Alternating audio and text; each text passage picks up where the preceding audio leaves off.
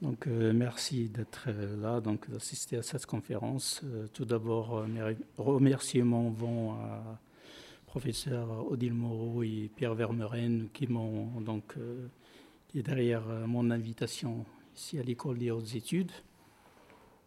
monsieur le directeur de l'ISM, M. Pascal Bérézy, aussi donc qui a facilité donc la tâche. Donc voilà, l'autre fois j'ai parlé d'ailleurs de mon travail de recherche euh, préféré, euh, donc euh, la question des origines de la Tijania et sa branche, la Hamawiya. En fait, et aujourd'hui je vais parler de la question du nomadisme de la carte, donc vers une nouvelle histoire de la, carte, de la conquête du, du, Sahara et, bien sûr de la cartographie. Donc mon travail sur le Sahara, en fait, ça a commencé conjointement avec mon travail de thèse dans les années 90, euh, lorsque j'ai commencé à collecter des, documents sur la région du, du et sur donc, euh, les questions liées à l'esclavage et aussi à la cartographie. Donc, euh, à partir de là, donc, je me suis, j'ai trouvé du temps après donc, mon installation au Maroc et l'édition de mon livre sur la Tijania en 2007. Donc j'ai consacré tout mon temps à ce travail sur le Sahara, à l'épreuve de la colonisation, un nouveau regard sur les questions territoriales. Donc le livre, il est à sa troisième édition, euh, donc, euh, qui vient de sortir euh, vendredi dernier, donc il y a quelques... quelques, quelques... il n'était pas encore. Donc, euh, j'ai pris quelques exemplaires euh, de chez l'éditeur avant de prendre l'avion. Voilà. donc, parler de la question de nomadisme de la carte, c'est, je pense, une, tâche très compliquée parce que il risque euh, d'y avoir donc deux horizons différents, de parallèles, celui de, le travail, du travail académique suivi, soit euh, entendu sous un regard euh, politique, idéologique. Donc moi, je vais essayer d'éviter donc les, les complications d'ordre euh, politique et idéologique, mais pour parler, pour parler de l'histoire de cette conquête et à travers donc la, donc la, la, cartographie. En fait, ce travail euh, se base, comme d'ailleurs celui de la Tijania, sur les mêmes centres d'archives. Donc euh, Aix-en-Provence en grande partie, euh, celui des archives donc, de Koulouba à, Bamako, les archives nationales à Dakar, d'autres à Nouakchott, Rabat. Et bien sûr, donc, lorsque j'ai fait, donc, j'étais euh, en thèse, j'ai pas pu donc euh, aller en, Algérie. Je suis allé plus tard pour participer à des colloques, notamment sur euh, le, sophisme. Mais le, fonds gouvernement général de, l'Algérie donc est très riche et donc il m'a permis donc de faire en quelque sorte un terrain d'un autre ordre depuis donc, euh, les, les, les, archives euh, d'Aix, qui sont maintenant changées de nom. C'est les archives nationales d'outre-mer maintenant à Nantes, où j'étais, j'ai fait trois vacations en tant que, autant que doctorant. Donc, euh, par la même occasion, donc, je voudrais bien donc, remercier Jean-Louis Trio, donc, qui m'a toujours accompagné dans mes travaux. Je regrette qu'il n'est pas là aujourd'hui, donc euh, pour euh, qu'on discute euh, un peu de la question des territoires et la question de la conquête du, Sahara.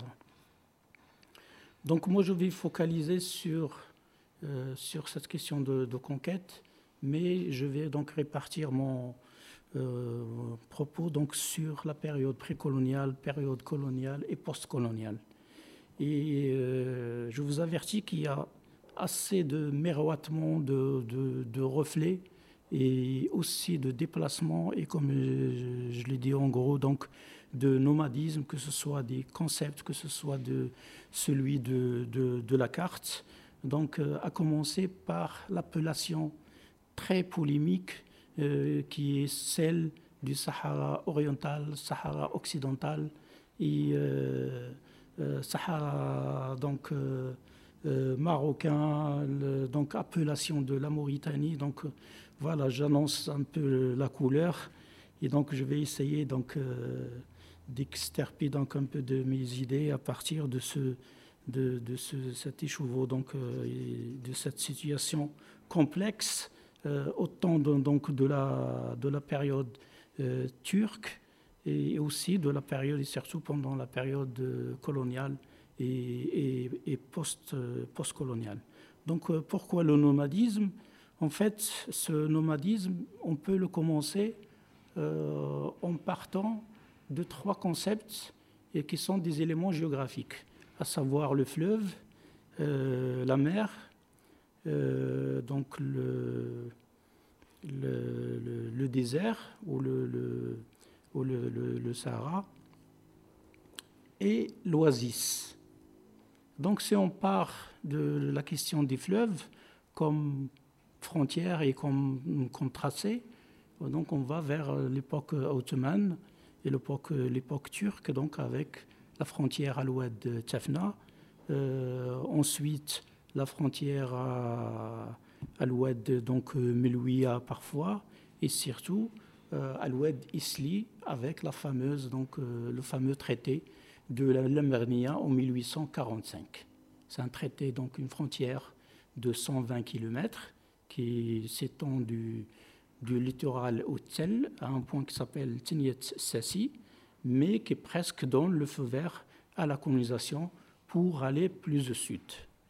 Euh, en ce qui concerne donc la mer, que ce soit l'Atlantique, sur l'Atlantique ou, la, Méditerranée, euh, je vais un peu zapper les îles au nord, que ce soit les Présides ou les, dernières euh, îlots dominé par les Espagnols euh, euh, à l'est, donc pas loin de, Nador et de la frontière algérienne, mais focalisé sur un seul site, un seul toponyme qui est euh, donc Santa Cruz del Mar Pequinia, qui normalement devrait revenir, c'est une concession de la part du sultan au Maroc, en faveur de la France à la suite du traité de 1860. Donc après la, après la, défaite marocaine euh, pendant la guerre de Titouan, il y a eu ce traité de 1860. Et dans ces clauses, donc, il y a euh, concession de ce site qui est sur l'Atlantique, dans le sud, et qui est normalement repéré euh, par les Français, à la suite par les Espagnols, par le grand sociologue marocain Paul Pascon donc, euh, qui a euh, publié un article euh, sur, sur ce site et qui est situé au sud, donc dans la région de Tafaya. Mais seulement pour des questions de négociation coloniale, donc on a dit que ce, site n'est pas à Tafaya. Les Français ont, préféré donc le localiser et s'accorder avec les Espagnols pour dire que c'est Sidi Ifni. Alors que Sidi Ifni, c'est au nord, donc dans le sud marocain, donc euh, c'est au nord de, de, de, Gulmim. Donc pourquoi ce, ce changement? Pourquoi ce, ce, transfert vers, vers le nord? Donc je pense pour les Français, pour, euh, repousser les Espagnols donc vers le nord, ça veut dire pour les déloger un peu de, de, de, la région au sud de, Ouadnoun et de Ouaddara, qui, qui préconisait comme une sortie pour la colonie, donc l'Algérie, euh, qui a accès à, l'Atlantique. Donc, euh, bien sûr, les changements par la suite donneront autre chose sur, la carte. Seulement, donc, ce lieu n'a pas été localisé que vers, donc identifié définitivement vers 1900, dans les années 1930, et donc et son occupation en 1934. Bien sûr, le, le Maroc aussi, avec le sultan, il a toujours envoyé sous la pression espagnole et européenne en général des, donc des bateaux avec une mission mixte pour localiser et identifier cette, cette Santa Cruz, donc un ancien port donc espagnol, édifié donc au XVe siècle, mais tombé en, ruine.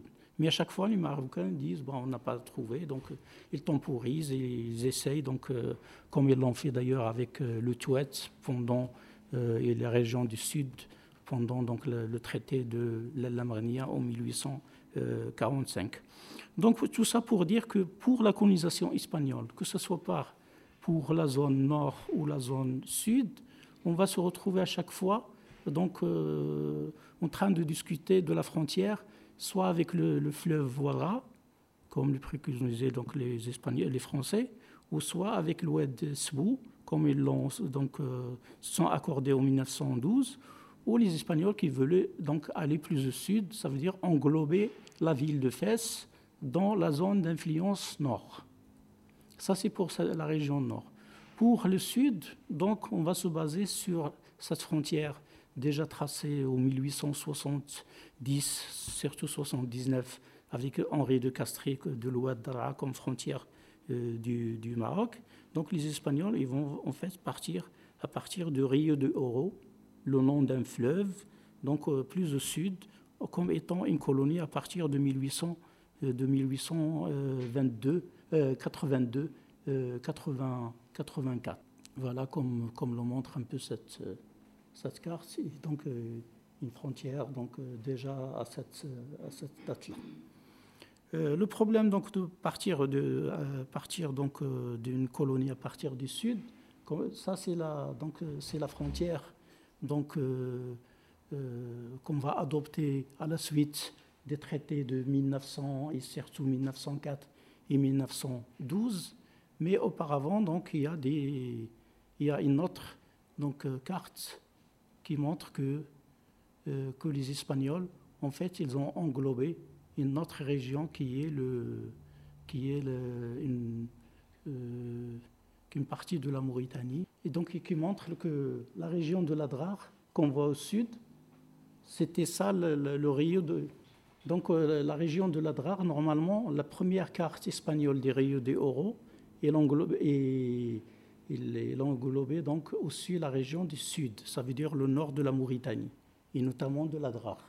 Donc euh, cette, euh, c'est pas le cursus, il, englobait donc cette, cette, cette région-là les Espagnols disaient qu'ils avaient signé donc, des accords avec les chefs de, les tribu. Et donc, c'est à la suite des négociations en 1900, surtout 1904, qu'on va donc euh, délocaliser donc, la, colonie des Rio de Oro vers la frontière, donc, euh, qui va de l'Eguera euh, et qui va vers le nord. Donc, c'est pour, donc, cette, carte euh, c'est juste pour euh, vous dire que euh, la région des Rio de Oro, reconnue par la suite, à la suite des traités comme une colonie espagnole, donc les, Espagnols vont finir jusqu'en 1975 par appeler toute la région donc, du, Sahara occidental comme étant le Rio de Oro. Mais en fait, ils vont, ils vont donc tantôt donc, dire le Sahara espagnol, et tantôt dire le, Rio de Oro. Et donc, ça dépend des, contextes et des circonstances, et surtout après la découverte des phosphates en 1963-64. Et là, même les, statuts et les lois vont, vont changer.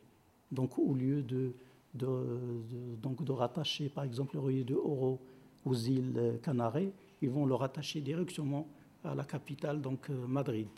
Et parfois, donc, ils vont faire abstraction même de la région de Saqi al-Hamra, qui est au nord, et de la région de, appelée protectorat des euh, Marocains, donc de, de que le Maroc récupéra en 1978. Donc c'est en bref donc un peu la question de, ces de ces et un peu de, de, de questions de, Sahara et de, Khala. Et là, je vais donc euh, essayer de parler de, la notion du Sahara euh, et la notion du, désert, et c'est très important. C'est très important pourquoi? Parce que pour, donc pour, les, pour les, donc les, Français, donc après la prise d'Alger et une expansion un peu vers le, donc vers le, vers le sud, les Français donc vont, en fait,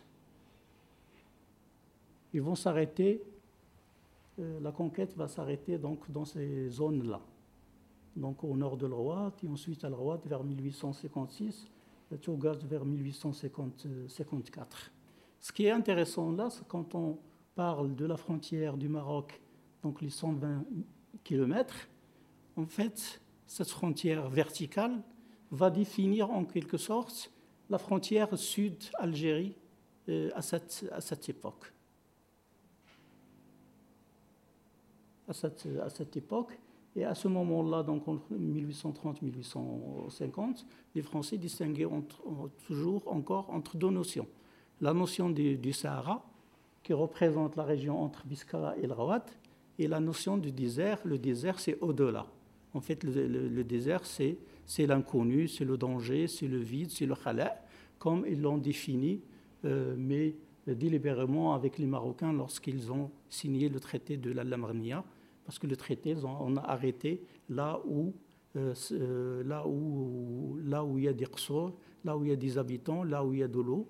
On a dit que derrière, plus loin, il n'y a, a, pas d'eau, il n'y a pas de tribu, c'est le vide, c'est le khala, donc euh, pas question de... Et là-dessus, donc, il y a eu tout un débat. Est-ce que les Marocains ignoraient les territoires au sud? Donc les Marocains, on a trouvé des archives donc, à Aix, ils disaient non, ils ont occulté ces régions, ils n'ont pas osé dire aux Français qu'il y a des, oasis euh, au sud qui relèvent donc du territoire euh, ou de ce qu'on appelait, comment l'empire chérifien, et j'y reviendrai.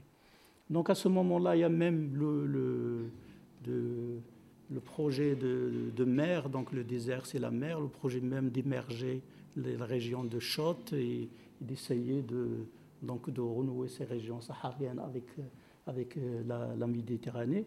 Donc c'est aussi c'est au moment où la colonisation a connu donc une stagnation, un arrêt donc très net euh, dans ces régions-là.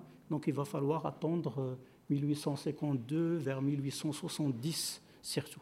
C'est vers 1870 avec Duveyrier, Henri Duveyrier, a, qui a commencé à parler, qui a visité d'ailleurs le, le, pays Touareg, et qui a commencé à dire non, non, il y a des oasis, il y a un, axe commercial très important et qu'il faut donc euh, aller au sud, il faut donc euh, occuper ces, espaces, euh, ces, ces, espaces, ces espaces-là. Donc, donc après, on verra donc les, la, zone, donc les, zones plus, plus au sud. Donc la question déjà qui se pose par rapport au Maroc appelé au moment où on a commencé à amputer ces territoires empire chérifien, euh, avec une euh, délimitation de 120 km. La Tunisie à côté, un petit pays, donc avec une délimitation qui va, euh, qui va donc atteindre 670 km par la suite. Et il faut dire que la présence donc, turque auparavant et cette frontière, comme la frontière marocaine, ont été donc très importantes. donc, euh, décisif dans le choix du, régime euh, colonial appliqué à la Tunisie et au Maroc, qui est le protectorat donc 1881 et le, protectorat sur le Maroc en, 1900, en 1912. Je rappelle toutefois que toutes ces délimitations, tous ces découpages, ces amputations territoriales ont été donc euh, réalisés, surtout en grande partie euh, avant 1912, donc avant la signature des traités des protectorats, le 30 mars 1912. Et donc, et, ça va continuer par la suite. Donc, il y a autre chose, c'est, euh, l'autre chose, c'est que les frontières fluviales ou louées ou, en relation, qui sont en relation avec les frontières sud du Maroc, à savoir le Ouad et le Ouad Noun, ont été réalisées à partir de l'Algérie. Donc le cartographe le premier dont la carte a été adoptée, utilisée et, euh, donc euh, mise à jour, euh, c'est celle de Henri de Castres, qui va devenir chef de la section historique avec le général Lyoté à partir de 1913 et qui presque va devenir pseudo-directeur de la future bibliothèque générale et des, archives au Maroc. Mais en fait, c'est Pierre de Sénival qui est le, premier officiel, euh, directeur officiel donc des, protectorats donc de cette, institution. Seulement, cette, carte il est très, importante. La carte de, Henri de Castres, c'est un peu comme le traité de, de qui va permettre à la France donc, de conquérir toutes les parties euh, au sud donc, du Maroc et le sud donc, de, de, de, de l'Algérie. Donc cette, cette, carte, donc, c'est, qui est celle de, du frontière, donc, euh, voilà, c'est, ça c'est la carte.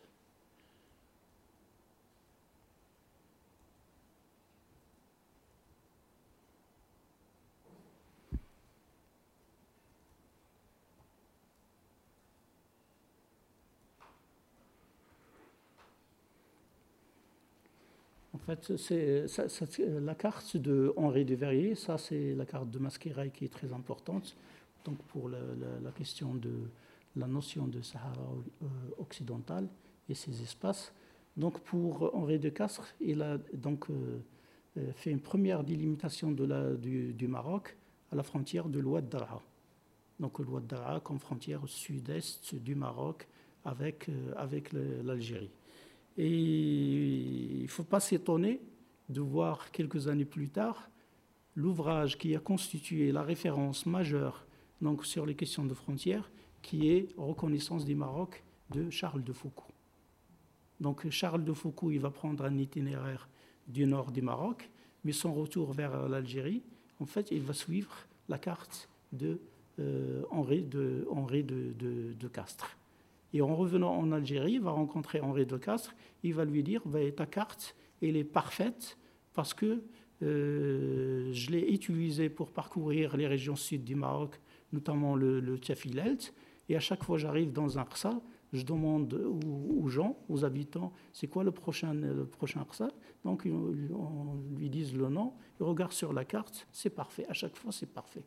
Donc, c'est comme si la carte de Henri de Castres a été faite déjà pour constituer le chemin de retour pour euh, Charles, de Foucault et confirmer presque définitivement la frontière du Maroc avec l'Ouad Dara. Donc pour l'Ouad Noun euh, plus au sud, donc vers, euh, vers Gulmim, ici. Mais ça, c'est une histoire, il faut attendre donc les usages du fameux Jules Cambon, gouverneur général de l'Algérie, qui lui qui va identifier, s'appuyer sur les cartes de Roquebert et surtout de, de, Henri de Castres, et surtout il va s'appuyer sur d'autres reconnaissances sur les récits de voyage, les reconnaissances euh, d'ailleurs surtout de Charles de Foucault, pour dire que le Maroc, mais ça c'est une décision de Gilles Cambon, alors gouvernement général, gouverneur général, d'arrêter la frontière du Maroc à Golmim, donc au Tchekna. Donc le pays Tchekna, donc, euh, c'est même euh, au nord de Tarfaya, c'est Gulmim. Pourquoi Tkna? Donc cette frontière que j'ai appelée le, TTT, donc c'est Tkna, Tindouf et le Touat. Pour Gilles Cambon, ce devrait être la limite sud du Maroc. Pourquoi? Parce que euh, Jules Cambon, il a en tête le projet d'annexion des oasis du sud, donc du Touat notamment, déjà, on est dans le projet des temps euh, sahariens, le grand projet aussi de rattacher la colonie Algérie aux colonies de l'AOF. Donc le Touat devrait être donc, euh, français et donc euh, annexé à la colonie algérienne. Et pour ça, donc on est déjà dans la frontière. donc si on prend une carte de donc une carte donc Prenons celle-là par exemple. Ça, ça parle de, de, la zone, de, la ligne de fête. Mais en fait, cette, cette frontière ici, c'est euh, Jules Cambon. Il a dit, c'est le Tkna, c'est la frontière sud, du Maroc euh, avant 58. Donc jusqu'au entre 1912 et 56, ça a été défini par euh, Jean, Jules Cambon et défendu donc à Paris et partout ailleurs. Pourquoi? Pourquoi euh, ce tracé En fait, Jules Cambon il a dit qu'il faut que la ligne de frontière du Maroc soit au-dessus de Tindouf.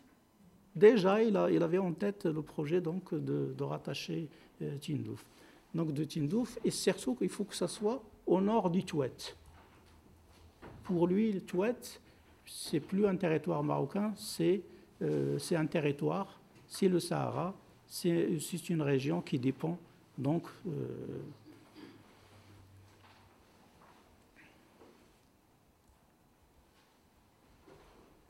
donc c'est une région qui dépend de, la question de la police algérienne et de la politique coloniale. Donc euh, même au summum de, de l'expansion du Maroc, et d'ailleurs euh, avec le fameux, le puissant sultan Hassan Ier, qui était au Tchafilelt en 1893, les gens du Touet attendaient sa venue au Touet. Et Jules Cambon disait, ben, s'il va au Touet, on va provoquer des incidents, il va le payer cher. Parce que cette politique a été déjà amorcée donc, sur la frontière euh, algéro-marocaine, les frontières de, la Tafna. Chaque fois qu'il y a une attaque d'une tribu marocaine dans le territoire euh, algérien, ben, on fait payer donc du, du lourde amende au sultan jusqu'à jusqu'au 1900, 1901, le sultan a commencé à dire ces territoires ne m'appartiennent plus parce que les tribus, c'est des tribus dissidentes, donc ils ne m'écoutent pas, ils ne sont pas obéissantes. En fait, pour éviter, euh, donc, euh, les, fortes amendes, on a commencé à se euh, débarrasser de, certaines tribus et, des coups de certains territoires. Et la question de, la dissidence, donc, elle est très importante, que ce soit pour l'expansion euh, coloniale, que ce soit pour les tracés des frontières.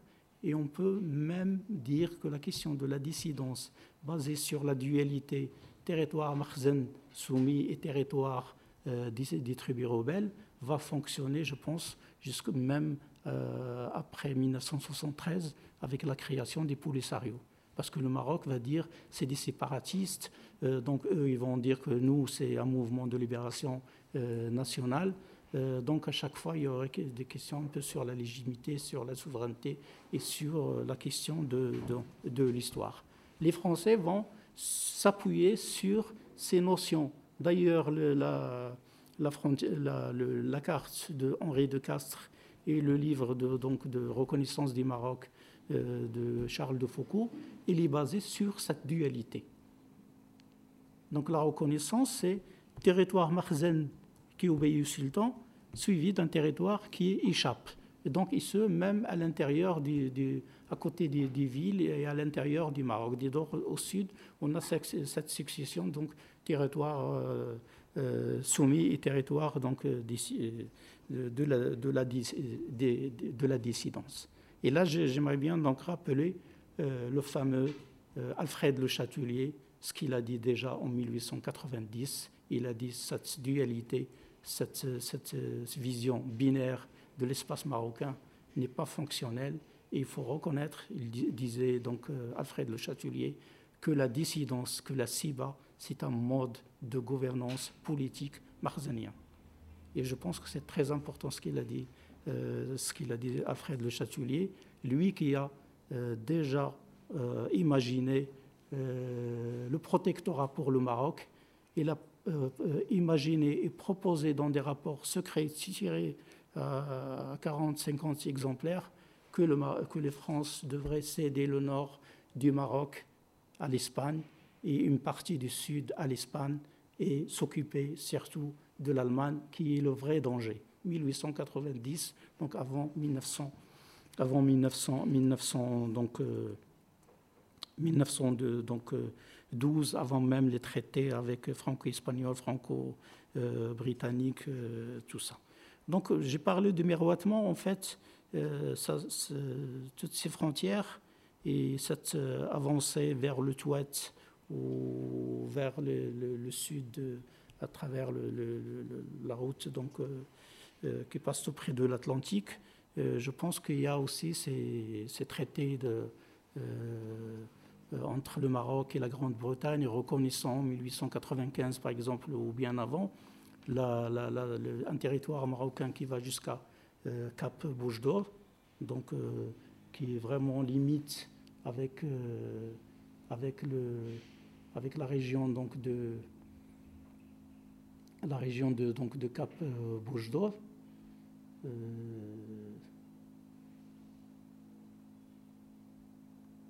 Donc, qui va le, territoire marocain pour les Anglais, va jusqu'ici, jusqu'à jusqu'à jusqu'à d'Or. Donc, c'est ce traité qui, va être anéanti à la suite des traités franco-britanniques de 1904. Donc, là aussi, donc, on cède euh, l'Égypte euh, aux Britanniques contre le Maroc euh, pour, pour, le, pour la France.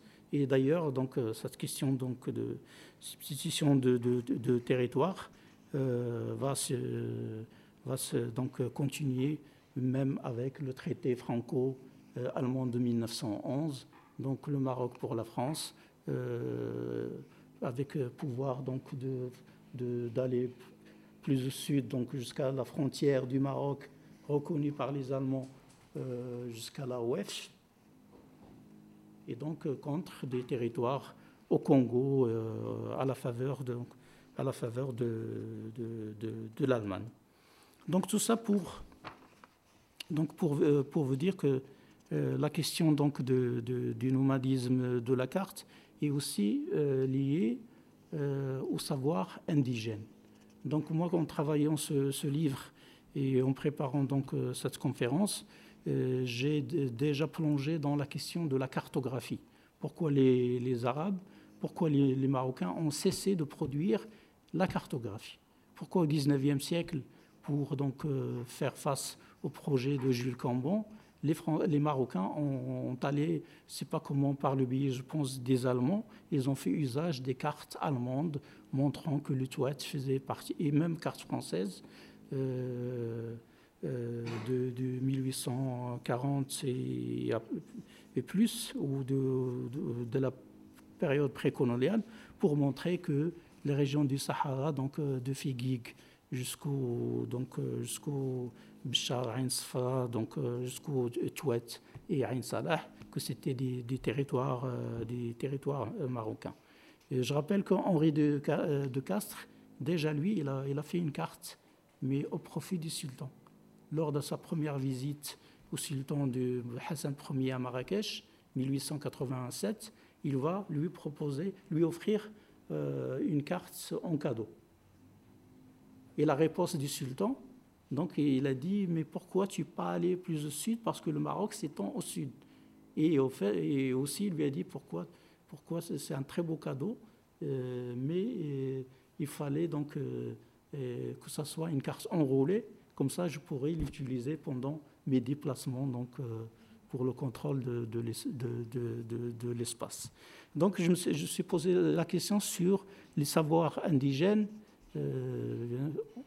entre guillemets, donc, et comment on les a utilisés. Donc officiellement, on sait que la, majorité des euh, des explorateurs, ils ont bénéficié de ce savoir, mais avec Jules Cambon surtout, il y a, eu une sorte d'institutionnalisation donc de l'exploitation et des recrutements des guides.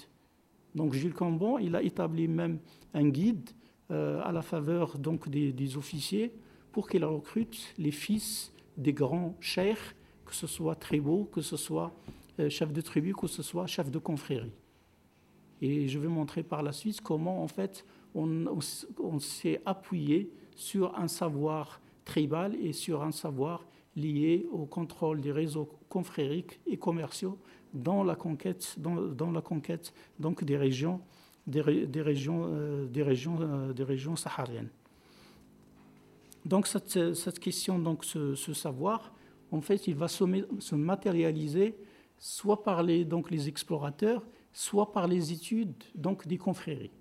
Donc on peut parler déjà de l'ouvrage de Louis Rine, 1884, Marabout Irwan, qui déjà euh, euh, amorce le projet de l'adoption de la Tijania comme confrérie africaine et de la Rahmania comme, confrérie nationale, donc au sein du territoire euh, algérien ou dans la politique transsaharienne mais il va, falloir attendre donc, le lancement des projets, toujours sous l'égide du Jules Cambon, pour la publication de, de, l'ouvrage euh, de, de Pont Polani, Les confréries religieuses musulmanes, 1897. Et donc, pour dire que la Tijania, il faut que ce soit une confrérie transsaharienne et c'est grâce à elle qu'on va donc joindre l'Algérie à, à l'AOF. Et donc ce projet, bien sûr, n'a pas, n'a pas marché parce que la Tijania, en partant donc du sud de l'Algérie, même du côté du, du Touat, il s'est heurté au bloc, donc Touareg, le massacre de la mission Flatters 1880 et aussi par la suite. il a fallu attendre 1899, donc après Jules Cambron qui est parti, ambassadeur aux États-Unis, euh, qu'on a compris que la Tijania, en fait, est passée par, le, par Fès, par le sud marocain, et que même au Sénégal, on a fait la découverte d'une Tijania docile, et donc euh, qui, qui est déjà collaboré avec les autorités coloniales en, AOF. Donc on a laissé tomber le... Et puis il y a donc euh, euh, savoir confrérique, savoir indigène dans la cartographie donc, et dans la conquête. il y a donc la, la, confrérie très intéressante du Maroc, euh, donc de la Ouazzania. Ouazzania au Maroc, la Taïbia en Algérie, mais qui est dominante, qui domine dans tout le Touat. Donc, euh, quand je dis le Touat, c'est le Gourara, le Tidikelt et le Touat, le proprement dit. Donc, euh, depuis 1870, on va commencer à attirer donc, euh, le, calife de Ouazzane et après son fils, qui sera marié avec une Anglaise, et les enfants inscrits au lycée d'Alger et donc protégés français par, par la suite donc une concurrence franco, franco, franco-britannique sur ce personnage. Et donc c'est ce personnage qui va un peu désamorcer, si on peut dire, tout projet de djihad et de conquête euh, donc, euh, et de résistance face à l'avancée de, euh, l'avancée donc, des, des troupes coloniales françaises. Donc les questions, cette question n'est pas seulement interne, il faut prendre en considération aussi ce ralenti donc de région de, de région donc de, de l'Ouate et autres. Euh, aussi, c'est la question est liée à la question est liée aux, négociations avec les Anglais, aux pressions donc euh, aux pressions donc euh, aux pressions allemandes. Donc c'est pour ça que il a fallu donc attendre le, le traité de 1890, 95 et surtout 1904 pour se lancer à, fond donc, dans la conquête du, Sahara. Donc la, Wazania, c'est elle qui va donc euh, aider euh, Napoléon Lacroix et la Martinière à, rassembler à l'image de l'ouvrage de Topon et Copolani, les conférences religieuses musulmanes, donc documents euh, servir pour l'étude des nord-ouest africains. C'est toujours donc grâce au guide alloué donc par le calife de Ouazzane, aux informations fournies directement depuis Ouazzane ou depuis Tanger, donc euh, ville où il y a un représentant euh, donc de, ministre de France euh, à Tanger qui représentait la France. L'information donc est donnée, que ce soit sur la situation politique, sur le sultan lui-même, ou sur la question du, du et la question donc du, frontière. Donc on a euh, euh, euh, pourquoi j'ai soulevé cette, question de, des explorateurs et des confréries? Parce que c'est juste pour parler de, pas seulement de ce nomadisme de, de, de, de, la carte depuis le nord vers le sud, mais aussi pour parler comment fonctionnaient les axes.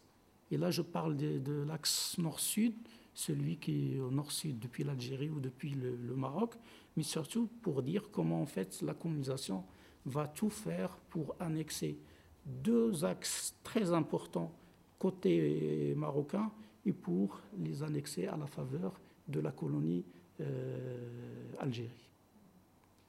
Et c'est à la suite de cette annexion, donc le premier est celui qui passe par Mogador, Gulmim, Tindouf, Smara et plus au sud, et l'autre que bien sûr qui va de Tafilal, Figig, euh, qui rejoint Igli, euh, le Touat et Ain Salah. Et à chaque fois, pour euh, celui du Touat, on a dit, bon, euh, la question des convoitises ou la, souveraineté marocaine était dans, dans, les rapports, dans les, les, archives rappelées pour dire que tout ça s'est dépassé et que maintenant, pour des questions géostratégiques, c'est un, un, territoire qui euh, relève de, euh, de, de, de l'Algérie. Mais on a, euh, on a toujours pris des précautions à dire que c'est territoire algérien. Donc, c'est le, le, terme qu'on utilisait, c'est le Sahara français. Et là, je, là, je vais essayer de, de, parler de quelque chose de très important par rapport à ces axes nord-sud et par rapport aux axes est-ouest. En fait, la France s'est donc euh, euh, pris donc les mains et les pieds dans la, descente du nord vers le sud. C'est parce qu'il s'est piégé dans les conflits tribaux est-ouest. C'est des, conflits qui vont en fait du sud du Maroc jusqu'en Tunisie. Et ça, c'est presque une, règle. Et je peux donner même les noms des tribus qui sont scindées en deux parce que la tension elle est est-ouest, un peu à l'image des conflits du Sahara actuel. Ça veut dire, je prends la, fameuse tribu Guibet, il y a les Sahel, il y a les Tel, ou ceux de Charq, ceux de l'ouest et ceux de, de l'est de l'Atlantique. Et bon, qui s'entendent ou souvent s'entendent pas. Et puis, on a les c'est des chers, euh, pareil. À la frontière tunisienne, bah, on a pareil, on a des, des tensions. Donc, c'est souvent les axes nord-sud, euh, surtout pour ce côté marocain, qui sont euh, ceux de la fluidité, ceux de la complémentarité.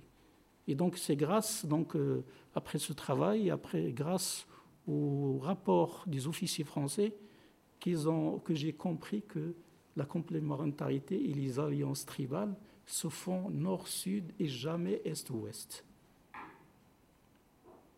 Toujours, toujours nord-ouest. Même à la conquête de, la constitution de la Mauritanie, la prise du nord de, la Mauritanie, on va trouver les Tikna qui sont à Golmim, prendre le bateau à Talfaya et aller, à Saint-Louis négocier euh, leurs intérêts commerciaux dans, selon cette, cette, cet axe. Je peux donc revenir à cette carte, oui, la carte que vous voyez ici. Ben, les Français vont sortir toutes les localités qui font partie de cet axe ouest, donc euh, Tindouf, euh, Belmograine, donc Fort Trinquet par la suite, et tout ça, pour le territoire marocain. Ils rien laissé au Sahara euh, espagnol, au laurier de un peu à l'image du, du, du, du, parce que c'est, parce que c'est des, des réseaux. Et aussi, on peut expliquer la vitesse avec laquelle l'expansion est devenue rapide et efficace quand il a emprunté ces axes nord, nord-sud. Parce qu'en fait, c'est les réseaux, c'est les axes des réseaux commerciaux, et c'est les axes des réseaux confrériques qui sont devenus dominés par, euh, par, donc, euh, par les autorités coloniales françaises. Je peux rajouter autre chose, c'est que, et ça c'est vraiment étonnant, donc je pense, je ne sais pas si c'est une découverte pour le moment, euh, les archives que j'ai pu dénicher donc, un peu partout, surtout à Aix, la Courneuve, j'ai oublié la Courneuve, Nantes, Vincennes, tout ça, j'ai remarqué que dans la partie donc, euh, du, Sahara espagnol et dans le côté donc, allant de Ain Faraj jusqu'à Ain Saleh, en fait, ce n'est pas un établissement, il ne faut pas s'attendre à une administration coloniale française, mais à une récupération donc d'un système marzanien mis en place depuis, donc, euh, depuis des siècles et des siècles. Je peux donner l'exemple de Tindouf, l'exemple de, de et, la, zone donc du Touet. Gilles Cambon, ou surtout par la suite, à chaque fois il y a une conquête, donc on établit les listes, les familles des Qaïd. Ça, c'est les Qaïd qui travaillaient avec le Marzen, euh, donc depuis le 17e, 18e, 19e siècle. Donc on les a à chaque fois reconduits. On a toujours reconduit, même les familles qui ont fait la résistance. Parfois, on, a jugé que euh, c'est une grande famille, il a fait la résistance, mais on ne peut pas la marginaliser. Donc il vaut mieux euh, euh, donc désigner, nommer un nouveau raid de cette famille. D'autres, ils ont fait donc les frais de leur, de leur résistance. Et au niveau symbolique, on a fait de même que, que le Marzen. Ça veut dire on a reproduit le tzadiyeh, le c'est-à-dire le daher, l'acte de nomination, les cachets en arabe, et le bernous, et le ksa, pour côté algérien, ils appellent le et le, bernous pour le. Donc, couleur rouge, et à chaque fois, donc, on fait une commande à Marseille pour qu'ils ramènent les nouveaux bernous, pour que ce soit chic et présentable, et pour qu'ils reflètent donc l'autorité. Euh, voilà, donc cette, question, moi je pense que c'est une question très, très, très importante. Comment donc à partir de 1900-1901 et à la suite des traités signés euh, à la frontière et en Algérie et ensuite euh, à Paris, comme quoi le Maroc euh, abandonne ses régions frontières, tout ça à la faveur de, la colonie algérienne. Et tout ça pour dire qu'en fait, toutes ces imputations territoriales, ils fonctionnaient selon deux régimes. Le Maroc, c'est protectorat, ou, va, ou déjà protectorat, ou va devenir protectorat, mais le plus important, c'est la colonie. Donc on, renforce la colonie au détriment donc, des protectorats. Le protectorat, c'est des provisoires. C'est des provisoires comme la Tunisie vont devenir un jour, vont prendre le, leur indépendance, mais la, colonie Algérie, c'est l'éternel. Et le, donc le, grand débat depuis donc, 1800, je pense, avec Therman, bien avant Jules Cambon, mais surtout avec Jules Cambon, il faut une ouverture sur l'Atlantique. Problématique donc qui pèse lourd dans le dossier du, Sahara jusqu'à jusqu'à maintenant. Je pense que même dans les négociations secrètes entre le Maroc, le Polisario et avec l'Algérie aussi, il y a toujours ce point, euh, d'ailleurs, qui a été négocié euh, en 1963 et négocié en 1962 et surtout en 1970-72 et après, euh, après la ratification définitive de la part du Maroc en 1992. Donc c'était le temps de, de, Boudiaf, son arrivée au pouvoir. On a dit peut-être on va trouver une solution à la question de, donc, de, ce conflit. Voilà, bah je, je, vocalise sur le Maroc, sur l'Algérie, sur un peu la Mauritanie, donc avec euh, quelques renvois, euh, quelques renvois à, la, euh, à la Tunisie. Donc pour parler vraiment donc de, de, nomadisme, il est important aussi de parler du commandement de confins, ou de la notion de confins et de frontières. Donc, euh, on parle un peu de confins euh, tuniso-algériens, euh, mais c'est un phénomène qui va donc conditionner donc les, les, territoires, surtout à la frontière du Maroc et, de l'Algérie en allant vers le sud. Donc déjà, on ne connaît pas trop les différents commandements qui sont relayés sur, euh, sur l'espace entre le Maroc et l'Algérie, sur les espaces marocains, purement marocains, depuis donc euh, 1890 jusqu'en 1933, jusqu'en 1955, date de la suppression du commandement des confins algéro-marocain euh, euh, basé à Agadir. Donc déjà le commandement, ça a nomadisé. Euh, au début, c'est le premier commandement, c'était à Béchar. Béchar avec Aïn, avec Aïn Sfa. Ensuite, donc, euh, confin, ça veut dire zone de dissidence euh, du flou juridique.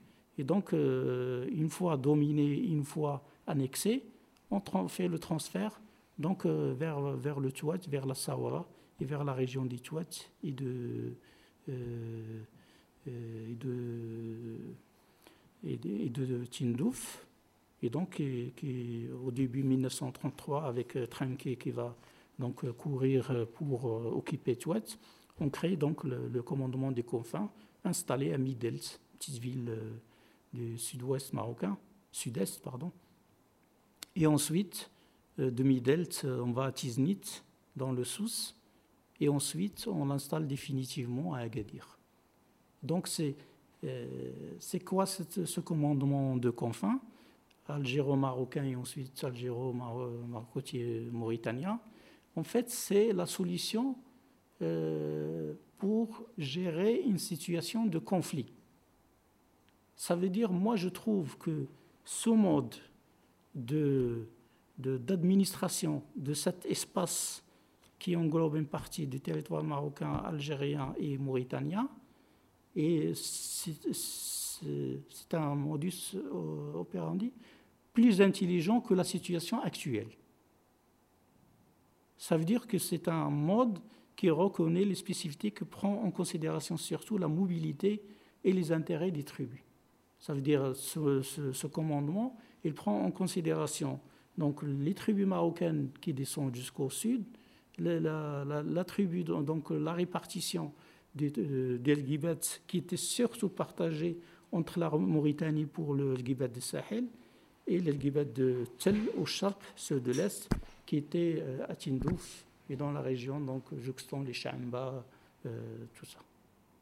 Donc, ça veut dire la plus puissante des tribus du Sahara, il est en dehors des territoires qui est maintenant l'objet du conflit, qui est le Sahara espagnol, appelé le Sahara espagnol. Qui sont, ils étaient répartis officiellement, juridiquement, entre la Mauritanie pour El Ghibat Sahel et entre l'Algérie pour El Ghibat, euh, pour El Ghibat et situation un peu, euh, un peu bizarre, euh, quand on, pour un mouvement donc, euh, indépendantiste, séparatiste, ce qu'on ce qu'on veut, qui se crispe à des frontières coloniales et qui est incapable, par exemple, de parler de Tindouf, qui est la capitale des, des, des Sahraouis, des Chamba, des parce que, bon, on parle, en on procède en partant de l'intangibilité des frontières. Sauf que la situation au Sahara n'est pas la situation pour, pour, pour, pour, pour l'Algérie. Donc j'ai parlé aussi de la, question du nomadisme de la carte, mais une carte qui passe par l'Occident. Et cette notion de, du Sahara occidental. Donc euh, moi je pense que j'ai pu réunir je ne sais pas combien de cartes et à chaque fois de donc à chaque fois pour ces cartes à chaque fois pour ces cartes je commence par celle-là qui représente un, espace. Donc ça c'est au Giras. Donc c'est les années 1920 le Sahara ça occidental c'est le Sahara euh, oriental. C'est presque le pays Touareg. Euh, c'est la frontière avec la OF, le Soudan euh, occidentale, c'est la Mauritanie, c'est Rio de Euro, et c'est le sud, le sud du, du, Maroc, donc pour Giras qui est là. Le problème, c'est que il y aura d'autres cartes. C'est une carte de Masquerail, donc publiée dans la Société de géographie de Paris, ensuite de Madrid, 1884. Mais c'est par la suite qu'on va faire la découverte d'une carte pareille, toujours établie par Émile Masquerail, mais en fait basée sur le savoir indigène, en fait sur les récits de trois pèlerins donc de Shanguet, des Mauritaniens, donc qui représentent pour lui donc le Sahara, euh, le Sahara occidental. Donc on peut aller donc euh, on peut aller donc il y a plusieurs euh, plusieurs donc carte. Ça, c'est une carte française de, donc de 1895 avec l'Afrique donc française. Donc déjà le Maroc, il est presque à sa frontière actuelle avec Dakhla ici, mais l'Algérie donc euh, toujours avec la conquête, ça traîne au nord, mais avec une représentation de, des projets qui, qui, débordent même sur, sur la Libye au sud. Donc on ne prend pas en considération ni la, présence donc, turque et ottomane représentée même par la confrérie Snoussia, ni le donc ni le ni le que j'ai fait donc ni le ni la, le, territoire donc de le territoire de voilà j'ai retrouvé la Ouattara le, territoire de l'empire de l'empire du, Maroc avec ses extensions donc euh, plus euh, plus à l'est. Donc euh, tout ça c'est pour dire que le, concept du Sahara occidental à l'origine c'est une c'est une région qu'on voit depuis l'est. Donc c'est la conquête, on est à l'est on est au Sahara méridional oriental et on désigne un espace qu'on appelle le Sahara occidental. Donc, sauf que cet Occident n'a pas d'Orient, n'a pas, sa partie orientale, si vous, si vous voulez, qui est le sud algérien. Donc, pour, pour gommer tout ça, donc on va, on va, on va parler de, du Sahara français. Donc, c'est le mot qui, qui, convient et qui va continuer jusqu'en 1958, qui va revenir avec l'OCRS donc euh, on va revenir au Sahara français. On va dire, ben, voilà, vous avez déclenché un mouvement de, donc une révolution. Vous voulez votre Algérie. Ben, L'Algérie, comme on l'a colonisée, selon donc la présence turque, ben, c'est cet espace-là. Donc nous, on va garder les zones sud. En fait, là il y a l'enjeu du pétrole et des gaz découverts en 1956 bien que les indices ou les travaux le signalent depuis 1900, 1920. Et donc après, on va. Les Français vont même reprendre cette notion de khala, de, vide, de, de, Sahara. Ils vont dire non, l'Algérie, c'est le tel. C'est le tel, c'est cette partie-là. Au sud, c'est nous. Et d'ailleurs, pour aller de Goliath jusqu'au Touat, on a creusé des puits. Et selon le droit musulman, bah, la terre à celui qui l'a euh, revivifié. Donc ils ont commencé, en fait, on va revenir à la notion de khala déjà euh, euh, contenue dans le traité de la de 1845. Ils vont faire usage de ce traité. Et même Jules Cambon, dans son livre Le gouverneur général de l'Algérie, en 1918, il va dire ben, Je suis vraiment ravi qu'on a signé avec le Maroc ce traité de 1845 parce qu'il nous a donné donc cette possibilité donc, euh, énorme d'aller vers le Touat et d'annexer donc toute la zone euh, sud. On a dit aussi que euh, pour le Maroc et l'Empire turc, que ces gens-là ne, donc, ne connaissaient pas, n'avaient pas la, notion de frontière, mais avec Jules Combon, qui a, d'après les archives, rejeté euh, tout envoi officiel de la part de, de l'armée du corps 19, euh, de l'armée d'Afrique, c'est ça, ou d'autres officiers, en disant que chaque fois, vous avez des pièces concernant le Maroc, nomination d'Ahir, des pièces attestant la marocaine, ne le voyez pas par voie officielle, il faut me la revenir et me donner euh, main à main. Et donc, à partir de ces données-là, donc les officiers trouvent des papiers où il y a des gens comme euh, la famille Bejouda à Ain Salah, vous voyez où se trouve Ain Salah, qui arrivent, ben, voilà, on a des, des, qui datent d'il y a quelques années, ben, on est le représentant du sultan. On pose des questions, bien sûr, pour euh, connaître un peu la géographie, pour euh, la mise à jour des cartes, tout ça. Et les gens leur disaient, écoutez, Ain Salah, c'est la fin c'est la zone donc, limite de l'Empire de l'Ouest, Sultan al donc l'Empire du Maroc. Et que Rat, c'est la frontière de l'Empire ottoman.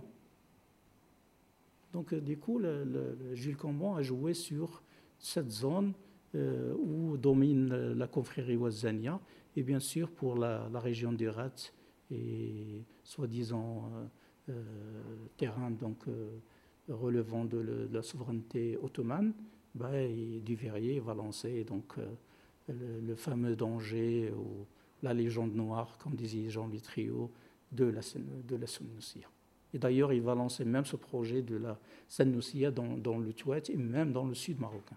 Il va dire, oui, la Senussia est partie même dans, le sud marocain et il va conquérir donc, toutes les, zones allant vers le Soudan. Et donc notre projet colonial va tomber euh, à l'eau. Et d'ailleurs, il a influencé Charles de Foucault, euh, Henri de, Castres, qui était aussi en, rapport avec, avec, lui.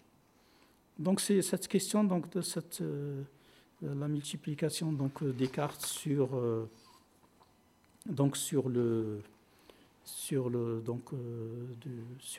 Sahara occidental, à tel point qu'après le, après le 75, après 75, bah, selon donc l'ONU ou, l'organisation de l'unité africaine, bah, on va enlever le, terme de l'appellation Sahara espagnol parce que ça renvoie donc euh, à une colonisation un peu dans notre genre, parce que c'est une colonisation qui est restée côtière jusqu'aux années 30, 40 euh, même. Euh, l'occupation de Smara par les, Espagnols est vraiment tardive. Talfaya, c'est vers 1919. Donc, il n'y avait que Talfaya et Villa Cisneros, donc la ville de, de, à tel point que les Français ont proposé des négociations pour euh, déloger les Espagnols et mettre fin à la résistance et leur offrir donc des, territoires ailleurs. Et donc là, il y a la question même de colonie ou pas colonie, décolonisation, pas colonisation, qui a été déjà posée par les Français. Gilles Cambon, euh, dans les négociations secrètes que j'ai pu donc euh, lire la dernière fois il y, a, il y a 20 jours, euh, il disait ben, on leur donne ça et on leur donne ça. La négociation n'était pas égale. Euh, on appelait la, ça zone d'influence, que ce soit au nord ou au sud, sauf Rio de Oro. Donc du Cap Blanc jusqu'à Cap Boujador, ils reconnaissent un peu que c'est la colonie parce que les Espagnols, à partir de 1882, ils ont annoncé à, tous les États, avant même le, fameux, donc, euh, la fameuse conférence de Berlin, que c'est une colonie, euh, euh, espagnole. Donc il y a la question aussi de euh, la, question donc de, la, question donc de de cette répartition de territoire du sud entre les territoires de la Sawa, qui faisait en, en général partie des territoires marocains, et la partie donc, des territoires des oasis, là où vraiment c'est le sud algérien. Donc tout ça, on va garder pour réunifier et créer ce, cet organisme de, donc des régions sahariennes, euh, le CRS de 1958, qu'on a négocié en 1962 euh, aux accords, euh, dans les accords de Divian où le Maroc devait normalement jouer un grand rôle, mais il s'est éliminé tout seul parce qu'il a donné un chèque blanc aux frères algériens, disant qu'on n'a pas de problème avec vous, on, rediscutera de ça euh, après l'indépendance, parce qu'il y avait un traité secret de celui de 1961 où Farhat Abbas donc, euh, s'est engagé à ne jamais opposer au Maroc les frontières héritées de la colonisation. Après Ben Bella, il a dit euh, l'indépendance, euh, donnez-moi quelques mois, le temps d'installer mon gouvernement, on va discuter. Par la suite, avec Bouteflika, à la suite de la guerre des sables, 1963, donc on va vers euh, la politique bien menée par Mohamed Bijawi, un grand juriste algérien, qui va donc créer ce principe de l'intangibilité des frontières héritées de la colonisation, qui va être adopté par l'organisation de l'unité africaine, parce que tous les pays africains ont bénéficié de cet héritage colonial. Donc les seules victimes, c'était le Maroc et la Somalie, qui se sont opposés et mis des réserves sur ce, principe. Donc par la suite, à la suite de l'adoption, on a la fameuse déclaration de l'actuel président, anciennement ministre des Affaires étrangères, qui va dire que, à l'image de la République française de Dieu, l'Algérie est une et indivisible. Donc, euh, euh, un héritage donc, territorial donc, de, l'époque coloniale.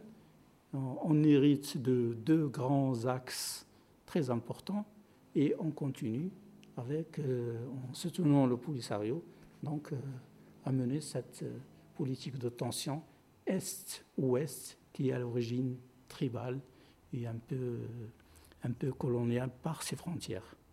Par ses frontières, parce que même pour la, pour la colonie, on a toujours favorisé les axes nord-sud, nord, nord, nord, qui sont d'ailleurs des axes toujours, qui ont été toujours dominés, contrôlés par les. Donc je pense qu'il y a cette question aussi de, de la configuration et de, de, l'imaginaire politique de cet espace. il a fallu donc attendre 1924 pour voir Bonamy, le fameux rapport de Bonamy, qui disait que le contrôle, l'espace se contrôle à partir des oasis. Pour mettre fin à la résistance marocaine, donc, euh, qui touchait le Sahara espagnol et la Mauritanie, ben, il faut contrôler le Tafilelt et les oasis d'Assaïl, de Golmim, de Tindouf, tout ça. C'est de là que partent. Donc ils ont commencé par mettre la main sur Adrar, les oasis du sud, Shengit, Oulata, et après vers le sud, et c'est fini la résistance. 1933, c'était fini. Mais euh, on a mis du temps pour comprendre non seulement comment mettre fin à la résistance euh, de l'époque, mais comment fonctionne un système politique, euh, politique marocain. Et là, moi, je, reproche à certains qui étudiaient soit sociologues, anthropologues, par exemple, quand on se confine pour une étude d'anthropologie et d'ethnologie à l'intérieur des frontières, jusqu'à confondre la région des Sous avec Wednoun en étudiant le cas de Ma'laïnid et de son fils Ahmed Leiba. Une, grande spécialiste de la question des Sahara disait que Leiba, s'est réfugié dans, réfugié dans la région des Wednoun à Keldous en confondant deux territoires séparés de plus de 200 km. Donc de l'anti-atlas marocain où il y a Kedous où il est mort Hiba. Donc ça c'est un autre genre de nomadisme territorial, donc mais euh, euh, opéré donc euh, dans les années fin des années 80. Donc voilà c'est euh, et il y a aussi donc cette, notion aussi qui bizarrement apparaît de l'empire chérifien. Ça aussi c'est important parce que dans toute la littérature, euh, euh, que ce soit coloniale et celle des explorateurs et même celle, et surtout celle de, de l'histoire, partant du 16e jusqu'au 19e siècle, on a commencé, on a toujours scindé le Maroc en royaumes. On a toujours dit le royaume de Fès, le royaume de Marrakech et le royaume de Sousse, mais sans, sans faire la distinction entre le Sousse l'Aqsa et le Sousse l'Adna, le Sousse méridional et le Sousse extrême qui englobe au moins la partie de, de, de, la Saqia al-Hama.